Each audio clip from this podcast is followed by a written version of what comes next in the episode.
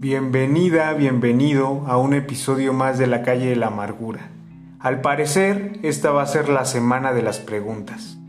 Y es que pensando en la pregunta que yo te hacía ayer, en la que yo te decía, ¿de verdad te vas a quedar con las ganas de hacer eso de lo que tanto tienes ganas de hacer? ¿De verdad te vas a quedar con las ganas?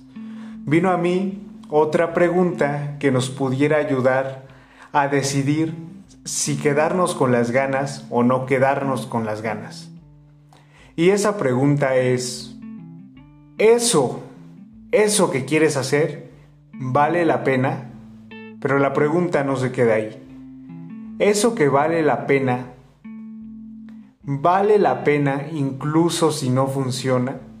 ¿Vale la pena incluso si no sale como tú quieres que salga? Vale la pena incluso si sale mal. Y, no sé, te voy a poner un ejemplo. No sé si recuerdas, pero yo por ahí te platiqué que estaba intentando empezar a, ir al gym, ¿no? Creo que fue en el episodio de Quiérete un bar o Quiérete dos varos, no recuerdo bien. Pero te comparto que ya estoy intentando ir, estoy siendo más constante en ir al gym. Y entonces me cuestiono, ¿no? ¿Vale la pena ir al gym? Y la respuesta para mí fue, claro que vale la pena ir al gym porque me está ayudando en mi salud física e incluso en mi salud mental. Entonces, aunque a lo mejor no logro nunca ponerme super mamado, vale la pena. Y entonces ahí me doy cuenta de que vale la pena no quedarme con las ganas, sino que ir al gym, o sea, yo tengo ganas de ir al gym, vale la pena que vaya al gym, porque incluso si no logro lo que yo quisiera, estoy obteniendo un beneficio colateral.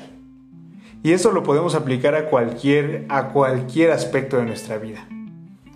Piensa en esa cosa en la que tú quieres hacer, en lo que tú quieres poner tu atención, poner tu energía y piensa, ¿vale la pena no quedarme con las ganas. Vale la pena hacer esto, aún y cuando no salga de la mejor manera, aun cuando salga mal, aun cuando no obtenga lo, exactamente lo que yo quiero, vale la pena hacerlo. Y si vale la pena hacerlo, aun y cuando no sea perfecto, entonces no te quedes con las ganas y ponte a hacerlo. Yo soy Ángel Neri y gracias por escucharme.